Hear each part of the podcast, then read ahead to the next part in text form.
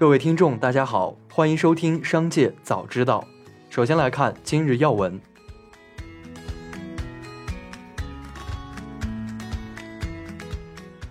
五月二十八日上午，中国东方航空将使用全球首架交付的 C 九幺九大型客机执行 MU 九幺九幺航班，从上海虹桥机场飞往北京首都机场，开启国产大飞机全球首次商业载客飞行。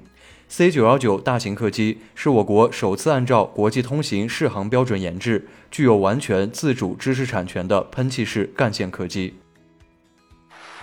下面来关注企业动态。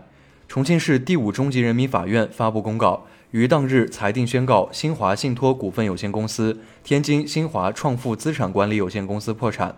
这也意味着新华信托成为2001年信托法颁布后第一家破产的信托公司，也是自2007年6月1日企业破产法实施以来信托公司破产首例。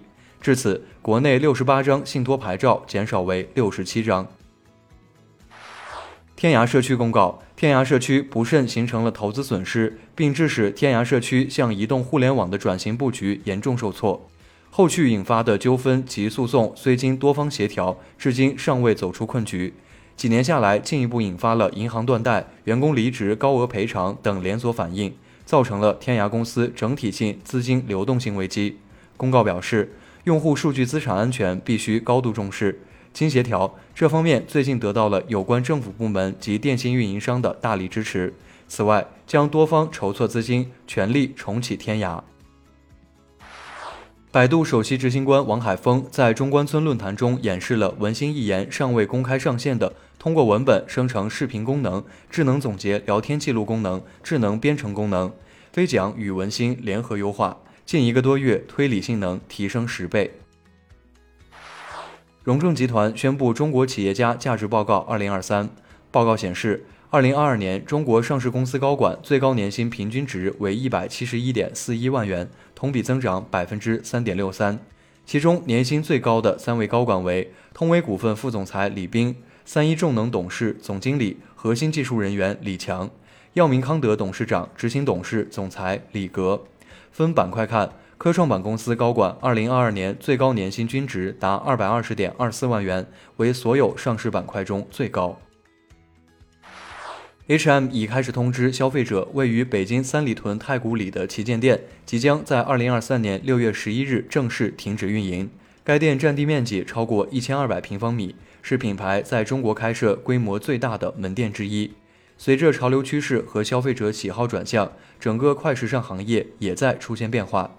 H&M 中国公关团队向界面时尚表示，三里屯太古里旗舰店关闭后，将会继续在北京和中国其他城市寻找合适的门店位置。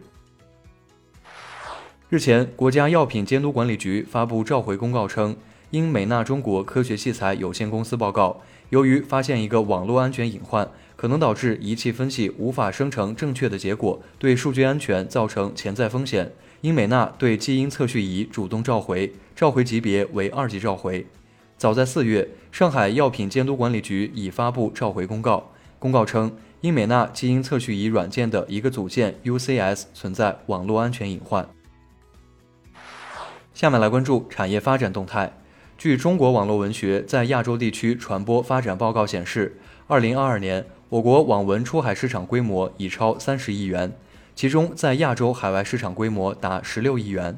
截至目前，中国网络文学在亚洲海外市场订阅用户超过一亿人，读者主要为九五后，年龄普遍在三十五岁以下，约百分之六十的用户有本科学历。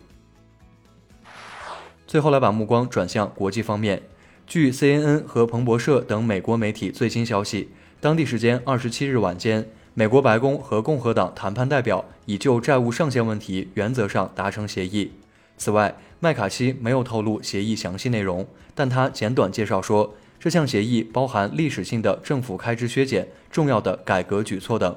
当天稍早些时候，美国总统拜登与国会众议院议长麦卡锡进行了约九十分钟的通话。